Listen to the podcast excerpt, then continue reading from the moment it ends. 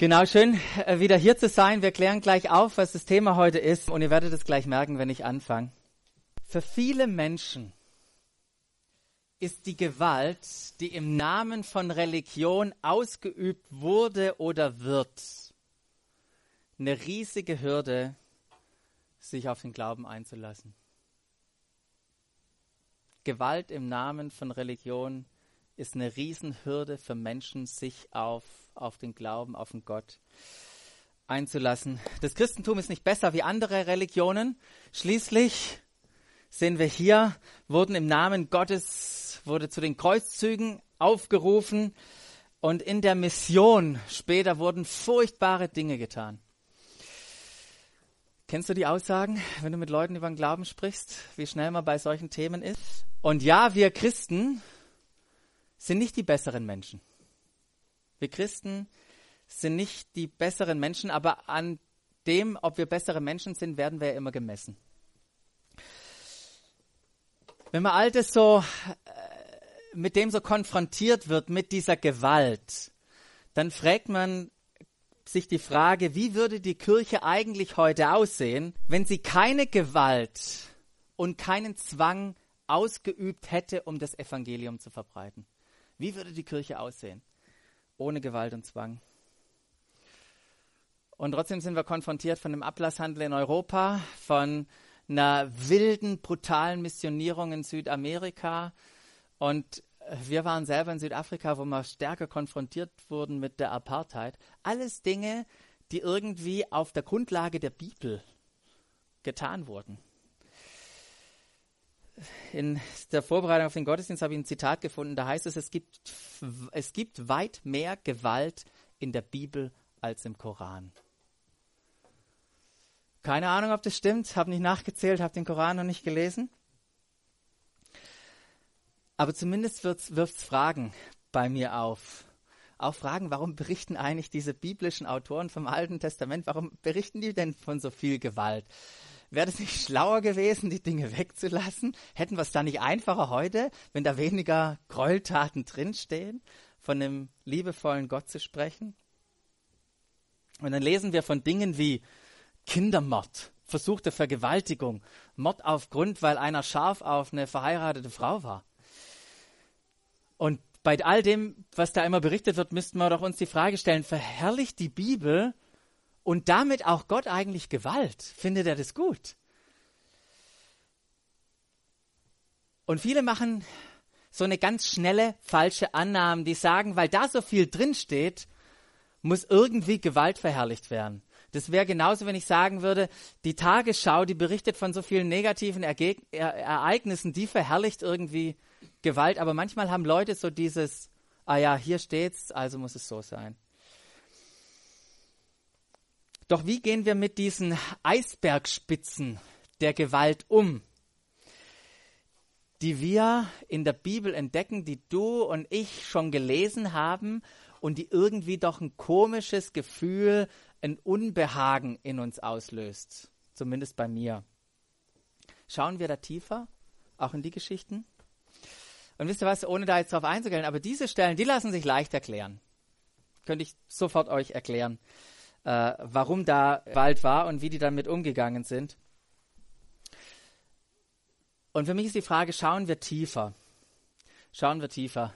Diese drei Stellen, wie gesagt, lassen sich leicht erklären, aber es gibt einige Texte und Geschichten im Alten Testament, die wirklich herausfordernd sind. Die uns an einen Punkt führen, wo wir tatsächlich fragen, ist dieser Gott, mit dem wir da durch diese Geschichte konfrontiert sind, ist der liebevoll oder friedvoll oder gewalttätig? Und so schön, dass Matt und Tom die, die Serie da mit mir gestalten, nicht da sind und mir dieses wunderbare Thema überlassen hat. Ist das nicht klasse von denen? Vielen Dank an dieser Stelle an Tom und Matt. Ähm, und wie schon in den letzten zwei Wochen wollen wir folgendermaßen vorgehen. Ähm, wir wollen einen Text aus dem Alten oder Text aus dem Alten Testament angucken, wo uns dieser Jahwe, dieser Gott, so wie er uns im Alten Testament zeigt, begegnet. Und dann wollen wir am Ende noch kurz auf Jesus schauen und herausfinden, ähm, Was ist das jetzt? Lö löst sich das auf? Wie, wie, lässt, wie gehen wir mit der Spannung um? Lasst uns mit Jahwe beginnen. Als ich Erstklässler war, da war ich, und das betone ich, mit anderen dabei. Mit anderen dabei, die richtig faulige Äpfel auf frisch gewaschene, weiße, zum Trocknen aufgehängte we weiße Wäsche geworfen haben. Ihr habt das Bild? Ich war da, ich stand dabei.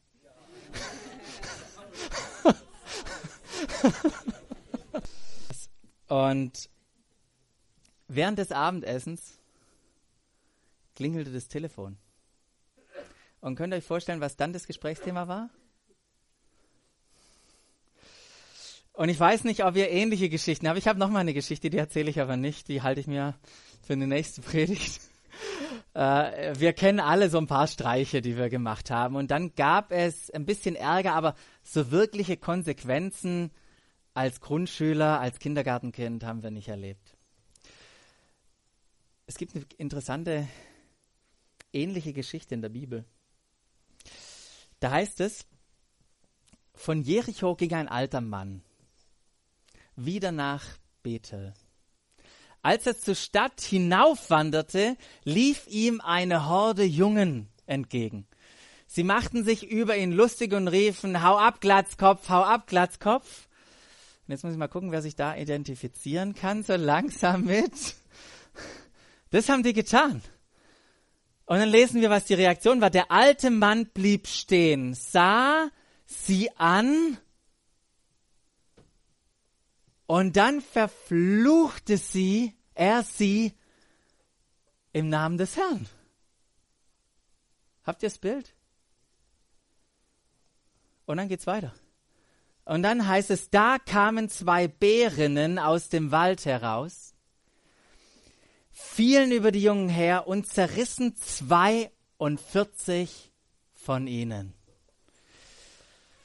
Leute, ja, tatsächlich war solche krassen Geschichten stehen in der Bibel. Keine gute Nachtgeschichte. Keine gute Nachtgeschichte. Und viele, die das lesen, so wie ich, die sind berechtigterweise erstmal verstört und denken, was? Und es gibt drei Gründe, drei äh, Punkte, warum wir verstört sind. Erstens mal, hey, dieser alte Mann war übrigens Elisa. Ein Prophet ein Mann Gottes, ein Prophet. Sag mal, kriegt er das nicht mal mit seinen Emotionen auf die Reihe? Kann er die nicht im Zaum halten? Was ist mit dem los? Geistliche Muskeln und sonst keine Selbstkontrolle? Dann sind wir äh, verstört, weil, sag mal, das waren doch harmlose Bengel, oder? Ich meine, wie ich damals, der dabei war als andere. Und irgendwie scheint Jahwe dahinter zu stecken, weil es Elisa verflucht sie im Namen von Jahwe und dann kommen plötzlich diese zwei Bärinnen her. Irgendwie scheint, scheint Jahwe und sein Prophet einen Hang zur Gewalttätigkeit und Brutalität zu haben. Die haben maßlos übertrieben.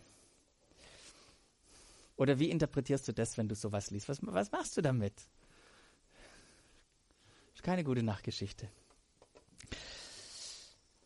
ich denke, wenn wir so ein Unbehagen empfinden an, an solchen Stellen, dann ist eins ganz wichtig, dass wir jetzt nicht die Augen zumachen und tun so, als ob es solche Stellen nicht gibt, weil vom Augen zumachen verschwinden die nicht aus der Bibel.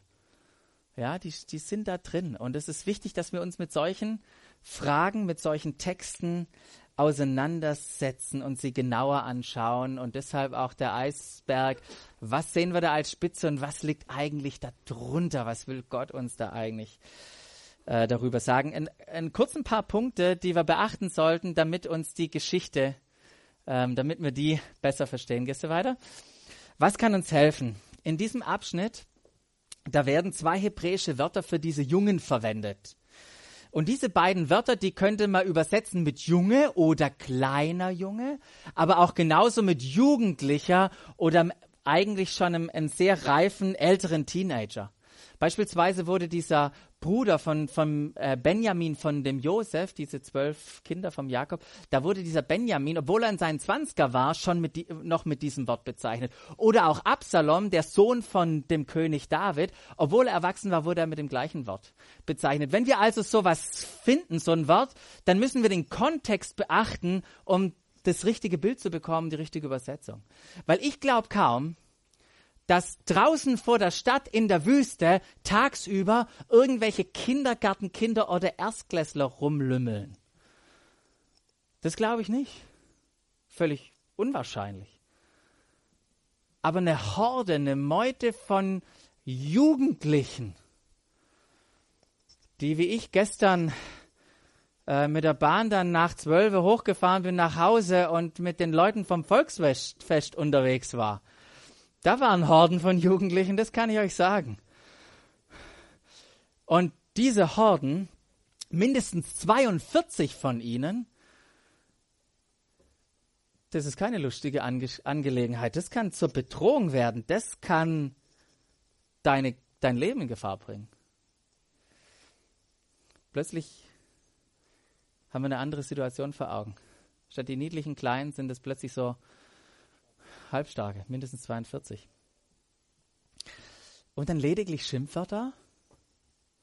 Wisst ihr, das ist so unsere kulturelle Deutung jetzt kommen. Also da muss doch ein, ein reifer Mann muss doch über ein paar Wörter muss der doch drüber stehen, oder? Wenn der, mein Glatzkopf kommt, hau ab, muss er doch drüber stehen. Das ist zumindest unsere Perspektive.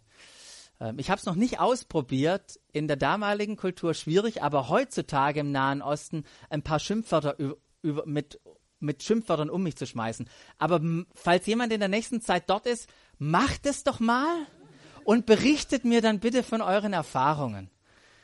Weil Leute, Schimpfwörter, Beleidigungen und anzufangen über Mütter zu sprechen und so weiter, ist eine richtig schwierige Geschichte. Also Elisa war da kulturell angepasst, ja. Und wisst ihr was? Elisa war auch nicht irgendeiner das war jemand, der gerade vergiftetes Wasser, wo keine Stadt mehr trinken ko konnte, Wasser gereinigt hat. Das war jemand, der, der Leute heilte, der hungernde Speise, der Speise, der für eine Unfruchtbare gebetet hat, sodass sie einen, äh, einen Sohn bekam. Er weckte Tote auf, verhinderte Kriege. Und bei all oder bei dieser Eisbergspitze, die wir da sehen, wenn er jemand verflucht, dann können wir nicht sagen, sein ganzes Leben, sein ganzer Charakter, das all das, was er gemacht hat, spielt für, für die Deutung überhaupt keine Rolle. Bei Gericht gucken wir übrigens auch das Leben von den Leuten an, die eine Straftat getan haben. Und erstmal gilt eine Unschuldsvermutung. Und dann lesen wir da zerrissen. Und wir haben dieses Bild vor Augen. Wie der Bär seine Krallen. Und eigentlich sehen wir die nur da liegen. Und keine Frage, 42 und Bären. Ähm, aber sie wurden nicht getötet. Kurz vorher macht, äh, erzählt der Text auch, wo Leute von Löwen zerrissen wurden und erwähnt dann ausdrücklich, dass sie getötet wurden. Die Jugendlichen, die sind mit einem Riesen, nicht nur einem Riesenschrecken, sondern auch ein paar Erinnerungen weggegangen. Also es war, ja, es war gewalttätig, es war aber nicht tödlich. Und vielleicht auch noch mal kurz, wenn wir solche Geschichten anhören, müssen wir immer fragen, wer war eigentlich der Auslöser, wer war eigentlich das Opfer? E-, Elisa hat die, das Ding nicht angefangen. Und auch eine wichtige Sache, Jahwe wollte Eli Elias Leben schützen. Wenn wir in, in das Alte Testament, in die griechische Übersetzung vom Alten Testament reingucken, ist es interessant, weil wir da lesen sogar, dass die, diese Horde von Jugendlichen Elisa mit Steinen beschmissen haben. Und wenn da mal anfangen, Leute Steine zu schmeißen, ist es ist es nicht mehr mit, wir, wir hänseln ein bisschen, dann ist das Leben in Gefahr und Gott wollte ihn, wollte ihn schützen. Er wollte zeigen, dass er seine schützende Hand über seinem, seinem Propheten hält. Und auch deshalb, weil er ihn weiterhin gebrauchen wo, wollte, um ein Segen für andere zu sein. Darum ging es Gott. Er wollte ihn schützen, damit Elisa weiterhin ein Segen für andere Menschen sein kann. Ja, und nichtsdestotrotz ist für den einen oder anderen, äh, fühlt sich das Handeln hart an. hätte ja auch was anderes tun können, hätte ja auch geschwind mal lähmen können und alle wären irgendwie dagestanden und Elisa hätte weitergehen können, wäre auch eine Möglichkeit äh, gewesen. Aber irgendetwas musste er tun. Ähm, und ich bin froh, dass er irgendetwas, in dem Fall die Bären, getan hat, weil ich bin über dieses Ergebnis total erfreut, dass er ein Segen sein konnte für Hungernde, für Witwen, für Waisen, für Tausende von Menschen. Und ich sage damit nicht, dass immer der Zweck alle Mittel heiligt. Aber wisst ihr, wir leben nicht in so einer, in so einer schwarz-weißen Gesellschaft, im schwarz-weißen äh, Leben.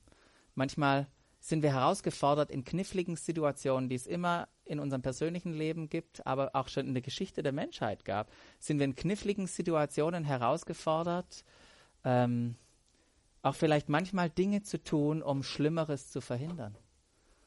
Und ich weiß nicht, an was ihr denkt, aber wie wäre es damals gewesen, hätten wir dafür beten sollen, dass das Attentat von, vom Stauffenberg auf Hitler gelingt oder nicht? Ein Mord, damit Morden verhindert wird? Wir gehen da nicht weiter rein. Ich lasse das mal als Frage. Aber wir erkennen ein interessantes Muster. Dass Jahwe bereit ist, einzelne, sogar ganze Völker aufzuhalten oder zu bestrafen, um die Schwachen zu beschützen und das Leben zu retten. Das sehen wir immer wieder. So, und jetzt sagst du, okay, Basti, das war jetzt eine nette Geschichte. Du hast ja gerade gesagt, da ist auch niemand draufgegangen. Die sind mit dem Schreck und ein paar Verletzungen weg. Aber es gibt doch auch so mal richtige Hämmergeschichten im Alten Testament. Was ist denn mit dieser Eroberung von Kanaan durch Josua und dem ganzen Heer? War das nicht ein göttlich angeordnetes Gemetzel? War das nicht Völkermord im Namen Gottes? Und jetzt äh, gehe ich auf eine Geschichte zu, wo ich sagen würde, das ist eines der problematischsten, mit problematischsten Themen im Alten Testament und ich bräuchte jetzt ganz viel Zeit. Ähm, und die haben wir nicht, aber ich möchte ein paar Aspekte euch mitgeben, in einer anderen Art und Weise auf die Geschichte drauf zu gucken und auf diese, auf diese Ereignisse. Da berichtet nämlich Josua äh, selber, nachdem er das ganze Land eingenommen hat, von Norden bis Süden, Osten und Westen, heißt es da, er habe nichts übrig gelassen, was atmet. Nichts übrig gelassen, was atmet. So wie es Jahwe befohlen hatte. Nicht wie er wollte, wie er in seinem Kämpfen irgendwie, wie es über sich kam, wie es über ihn kam, wie, wie Jahwe es wollte. Alles, was atmete. Puh. Tief durchatmen, bitte. Vier Aspekte. War sowas einmalig? War sowas einmalig? Ganz und gar nicht. Ganz und gar nicht einmalig. In der Antike, Antike war es, gang und gäbe, dass unterlegene Armeen oder besiegte Völker vernichtet wurden, komplett ausradiert oder versklavt worden. Das war, war normal. Wir lesen da Darstellungen von, von Assyrern, die auf, auf Steinen, auf Steinbildern das das beschreiben, was sie zu Völkern getan hat. Das ist, das möchte ich gar nicht hier sagen, was die mit Kindern getan haben. Wir lesen es von den Moabitern, die stolz drauf waren, zwei israelitische Städte in Grund und Boden auszuradieren. Solche war, Schilderungen waren kein Einzelfall, ähm, sondern gang und gäbe. Und wenn wir sowas lesen, dann merken wir, huh, hier ist ja eine Übereinstimmung in der Sprache, wo es da heißt, dass alle, alles, was atmete, vernichtet wurde. Und es hört sich krass an. Doch wenn wir weiterlesen, im Josa, wenn wir weiterlesen im Richter, dann sehen wir, es war nicht so. Wenn es, sollte es gewesen sein, dann war das ein ganz, ganz kleiner Ausschnitt. Das hätte vielleicht an einzelnen Orten hatte stattgefunden, aber wir lesen so, so, von so vielen Stellen, wo es nicht der Fall war. Wo Rahab gerettet wurde in Jericho, wo das Volk der Gibeoniter, der Keniter und andere Familien gerettet wurde. Auch später lesen wir, dass Kanaaniter, die aus unterschiedlichen Völkern auch bestanden äh, haben, dass die bei den Festen dabei gewesen sind. Die wurden nicht mal vertrieben, die sind auch im Land geblieben. Daher, wenn wir, wenn wir diese zwei Texte bei Josa nehmen, dann bitte nicht in der Form wörtlich nehmen, sondern lasst sie, versteht sie als triumphaler Bericht. Diese zwei Berichte, die sind auch extrem, extrem kurz. Wenn man das mit anderen vergleicht, die das ausmalen, das ist extrem kurz. Warum? Weil es Gott nicht um Gewalt ging. Da geht es nicht um Frauen, um Kinder. Äh, da wurden Armeen, Armeen besiegt. Es ging Gott nicht um Blutvergießen. Und um was es Gott ging, war, war zu vertreiben, die Zahl der Leute, die da waren, zu reduzieren. Und das geht manchmal auch gewaltfrei. Also das Bild von einem Gemetzel, das was wir vielleicht ganz am Anfang haben, das können wir mal auf die Seite schieben, weil das ist nicht das, was, was die Wahrheit ist und uns die Bibel beschreibt. Das Zweite ist, dass die Assyrer und die Moabiter, von denen ich auch gerade gesprochen habe, die haben Kriege geführt, um ihre Grenzen zu erweitern. Das Volk Israel war unterwegs, um das Land einzunehmen, das ihnen gehörte. Sie waren auf dem Weg in ihre Heimat. Die Vorfahren Abraham, Isaak und Jakob, ähm, die hatten in Kanaan gelebt. Die hatten große Teile dieses Landes gekauft von den Leuten, die damals gewohnt haben. Hier war ein Volk zurück in ihre Heimat. Und warum wurde ihnen dieses Land zugesagt? Immer wieder hat Gott gesagt, ich gebe euch Land, ich gebe euch Land, ich gebe euch Land. Warum? weil er sein Volk segnen wollte, damit sie ein Segen für alle anderen sein konnten. Darum ging es. ging nichts, nicht darum, ich brauche mehr Land für mich. Es ging darum, darauf, wir brauchen, darum, wir brauchen eine Heimat, um ein Segen zu sein. Das dritte ist, dass die Kainiter, die hier, die hier von Gott bestraft werden, dass die wahnsinnig böse und gewalttätig waren. Da wird einiges beschrieben, kann ich nicht drauf eingehen. Aber vielleicht eine Sache zu nennen. Das waren diejenigen, die ein Volk, das auf der politischen Flucht war.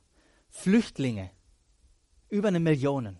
Haben die einfach grundlos angegriffen. Das war einer der, der Sachen, die die Kaniter getan haben. Kein Funke von Gastfreundschaft, ein Übermaß an Feindseligkeit. Und ich betone das deshalb mit der Gastfreundschaft, weil da, wo wir sehen, wo Menschen gastfreundlich waren, überhaupt kein Problem. Die wurden verschont. Und so wie die Haltung Gottes gegenüber den Kaanitern war, so war übrigens auch die Haltung Gottes gegenüber seinem eigenen Volk. Wenn die böse waren, dann hat Gott nicht gesagt, ach, weil ihr seid, drücke ich mein Auge zu. Er war genauso konsequent zu seinem Volk wie zu allen anderen. Und dann bei all dem, was wir hier ähm, auch angucken, wisst ihr, Jahwe war langsam zum Zorn. Und es war wirklich langsam. Er hat über 400 Jahre gewartet. Als sein Volk in Ägypten in Gefangenschaft war, 400 Jahre gewartet, bis er irgendwann mal gesagt hat, so, und jetzt reicht's, jetzt ist es maßvoll. Und vielleicht bleibt trotzdem Unbehagen aufgrund dieser Aspekte, die ich genannt habe, ähm, im Blick auf diese Bestrafungen, die wir überall im Alten Testament finden, aber ich möchte euch wirklich herausfordern, tiefer zu gehen, euch einzulassen auf diese Texte, herauszufinden, was hat das mit dem größeren Plan Gottes zu tun, Menschen zu segnen. Menschen zu segnen. Und manchmal braucht es auf einen Klaps auf den Po, auf jetzt äh, so bildlich gesprochen, um wirklich ein Segen zu sein. So, durch die beiden Texte, die wir jetzt gerade angehört haben, Bären zerreißen Jugendliche, nichts, was atmet, überlebt. Ihr müsstet, wenn ihr nicht so oft in das Alte Testament reinguckt, eigentlich jetzt sagen, wird da nur von Gewalt gesprochen? Gibt es da nur solche Texte? Ich möchte in eine Geschichte noch einsteigen, die total faszinierend ist und wir auch im Alten Testament ähm, sehen. Wie wir öfters im Alten Testament mitbekommen haben, es war eine Feindschaft zwischen unterschiedlichen Völkern, so auch zwischen Israel und den Syrern. Welche Überraschung. Eine Feindschaft, jahrhundertelang Kriege bis heute. Und die sind im Krieg und Elisa, dieser Prophet Gottes, der warnt den israelischen König die ganze Zeit von all den Truppenbewegungen von diesen Syrern oder Assyrern. Und irgendwann fragt sich der assyrische König Samal, warum bewegen sich die israelischen Truppen immer so und wir haben keinen Zugriff drauf? Wer ist hier bei uns bitte schön der Verräter? Und die Leute versuchen ihn zu beschwichtigen und sagen, nee, nee, nee, nee, nee, bei uns ist kein Verräter, aber die haben einen Propheten mit dem Namen Elisa und der warnt diesen israelischen König immer. So, was machen wir jetzt? Idee wurde geboren. Lasst uns diesen Elisa ausschalten, lasst uns den Gefangen nehmen, aus dem Spiel nehmen und dann können wir endlich über die Israeliten herfallen. So, und das war der Plan. Und was haben die Assyrer, die Syrer gemacht? Die haben ihre Truppen auf die Stadt zubewegt, ein riesiges Heer mit Streitwagen und Pferden auf diese Stadt zubewegt, in der Elisa war. Und es heißt da, in der Nacht haben sie diese ganze Stadt umstellt. Und der Diener war gut erzogen, wollte morgens Kaffee machen, steht auf, macht die Tür auf und sieht dieses Riesenheer, macht die Tür schnell wieder zu, geht zum Elisa, weckt ihn und sagt, Elisa, wir haben ein mächtiges Problem. Elisa beruhigt ihn, sagt, keine Sorge. Weißt du noch, die Geschichte mit den Bären, die ich dir erzählt habe? Gott ist auf meiner Seite. Aber ich bete, dass Gott dir die Augen öffnet. Und der Diener hat die Tür wieder aufgemacht, hat rausgeguckt, diesmal mit offenen Augen und hat ringsrum um die Streitwagen der Assyrer andere Streitwagen, feurige Wägen gesehen und hat einen Einblick in eine Dimension bekommen, in der er sonst nicht unterwegs war. So, Assyrer draußen, Elisa innen. Elisa ist rausgegangen und hat gebetet, Herr, schlag sie mit Blindheit. Und wisst ihr was? Gott hat sein Gebet erhört. Diese Armee, dieses Heer war blind. Und er ist zum Heerführer hingegangen und hat gesagt, Leute, ihr seid in der falschen Stadt. Ihr habt euch geirrt. Aber folgt mir mal nach, ich bringe euch in die richtige Stadt und zu dem Mann, den ihr sucht. Eine crazy Geschichte. Ihr müsst euch das mal vorstellen. Das, die sind blind. So, jetzt hoffe ich, dass die Pferde gut drauf waren und wahrscheinlich sind die auf ihren Streitwegen. Die Pferde hintereinander. Ich, ich habe keine Ahnung, wie ich mir das vorstellen will. Wahrscheinlich haben die sich Hand in Hand wie Kindergartenkinder gehalten und sind äh, hinter Melissa hergegangen in eine andere Stadt. Und es heißt ja, dass Elisa sie bis nach Samarien, das war die Hauptstadt des israelitischen Reiches, geführt hat. Was natürlich den Israeliten nicht verborgen war, die haben gesehen, was hier stattfindet. Sie waren mitten in der Stadt und dann hat Elisa gebetet, Herr, öffne ihnen wieder die Augen. Ihre Augen wurde au wurden aufgetan. Und Leute, ich kann euch sagen, die hatten einen Schreck. Du stehst nicht außerhalb von der Stadt, wo du jemanden gefangen nehmen willst. Du stehst plötzlich in der feindlichen Hauptstadt, umgeben von einer anderen Armee. Und dann fragt der israelitische König, vielen Dank, Elisa. Soll ich die jetzt alle lynchen? Soll ich die jetzt erschlagen lassen? Und Elisa sagt, nein, du würdest doch nicht mal Leute erschlagen, die du auf dem Schlachtfeld gefangen genommen hättest. Gib ihnen doch lieber was zu essen. Brot heißt es in, der einen Übersetzung, was zu trinken, da heißt es Wasser in der Übersetzung. Wisst ihr, was der König gemacht hat? Der gab ein Festmahl. Nicht nur Wasser und Brot. Könnt ihr euch das vorstellen? Die haben ein Fest gefeiert. Die sind losgegangen, um einen Mann gefangen zu nehmen, damit sie ein Volk vernichten konnten und haben am Ende mit diesem Volk und diesem Mann eine Party gefeiert. Was für eine krasse Geschichte. Wir auch in diesem Alten Testament finden.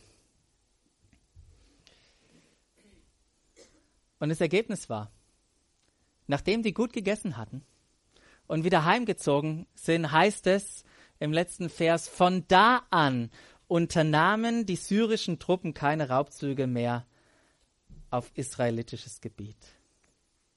Von da an keine Raubzüge mehr. Gott hat durch seinen Propheten Elisa Frieden geschaffen. Geniale Geschichte. Elisa verhinderte dieses Gemetzel. Wisst ihr warum? Weil er das Herz von Gott kannte und er wusste, dass er sein Volk gesetzt und gesegnet hat, damit sie ein Segen für alle anderen Völker sein konnten. Und es waren sie in diesem Moment. Sie waren ein Segen für diese Männer und nicht nur für diese Soldaten, sondern auch für die Frauen und Kinder, die sie daheim hatten.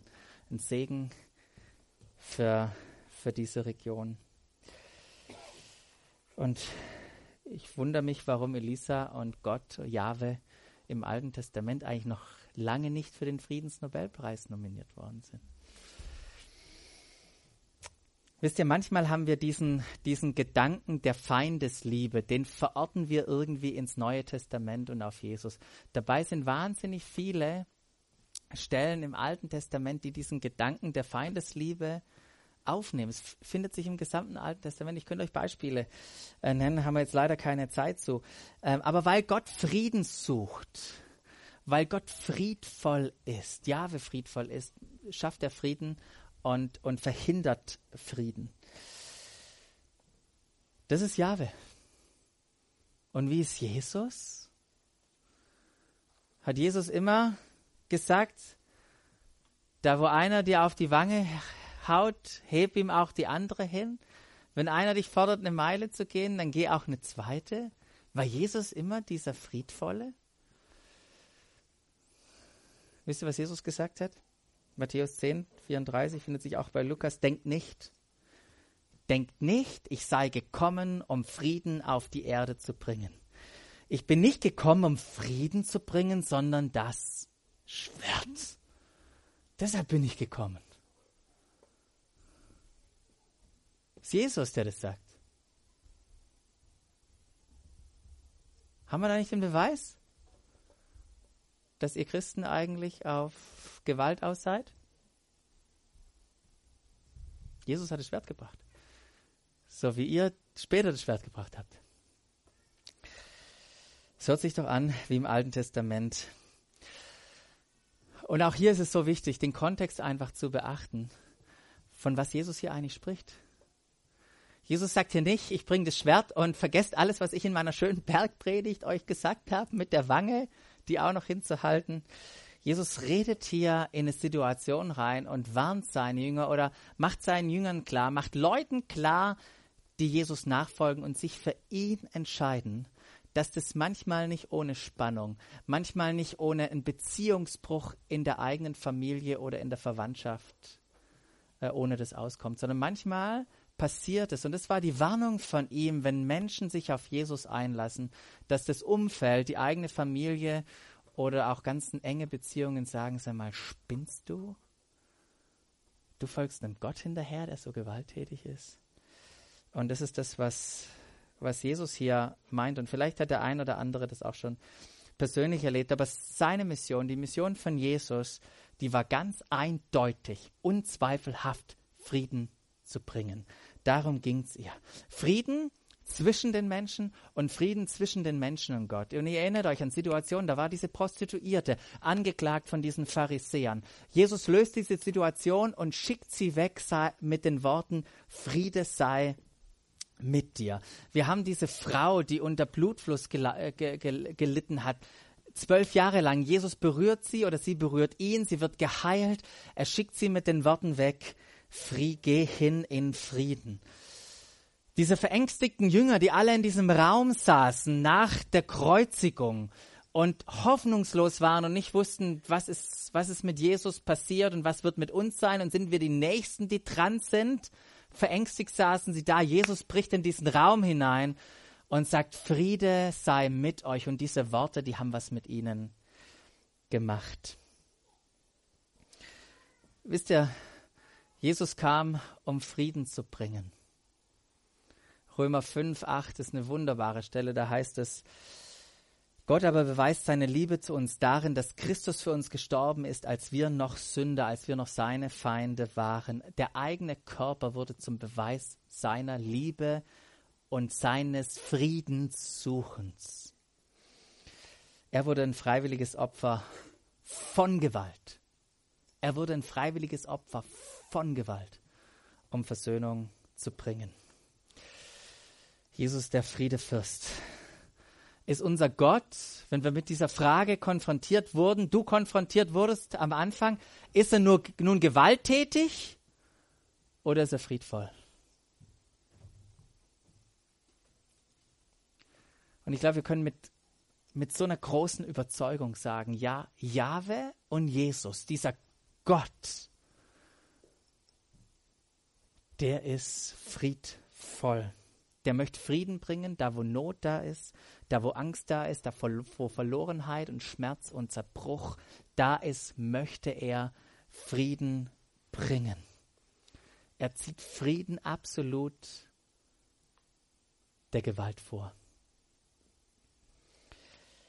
Doch Jahwe verwendet Gewalt. Wenn Übeltäter zur Rechenschaft gezogen müssen und wenn Schwache geschützt werden müssen. Da hat er Gewalt verwendet.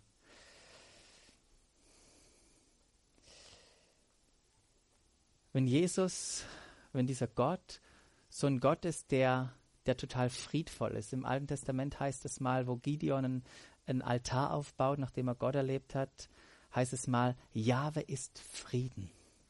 Der ist nicht nur friedvoll, er ist Frieden. Und wenn er Frieden ist und das auf seiner Agenda ist, Frieden zu schaffen, dann ist die Frage, die mir aufgekommen ist, wo treten wir, wo tretest du und ich für Frieden ein? Wo sind wir genau so, wie, wie Gott in dieser genialen Geschichte von Elisa ähm, das gemacht hat? Wo geben wir unseren Feinden Essen und Trinken? Wo beten wir für sie? Wo zeigen wir ihnen unsere Liebe? Wo können wir so wie Jahwe, so wie Jesus das in, in, in der Welt, in der Geschichte der Menschheit immer wieder gemacht haben, Frieden hineinzubringen. Wo können wir Frieden hineinbringen? In unsere Familien, in unsere Nachbarschaften, in unseren Arbeitsplatz, da wo Gott uns hingestellt hat. Gott stiftet Frieden und er möchte, dass du und ich das Gleiche tun.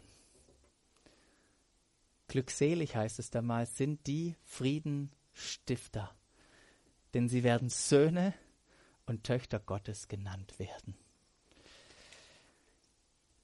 Könntest du dir deine Welt, deine Familie, deine Nachbarschaft und deinen Arbeitsplatz vorstellen, wenn du dort Frieden hineinbringen würdest? Kannst du dir vorstellen, wie das aussieht? Vielleicht machen wir einfach unsere Augen zu und denken mal einfach über, über dieses große Anliegen Gottes nach, dass er Frieden bringen will. Frieden zwischen Menschen, Frieden zwischen Gott und Menschen,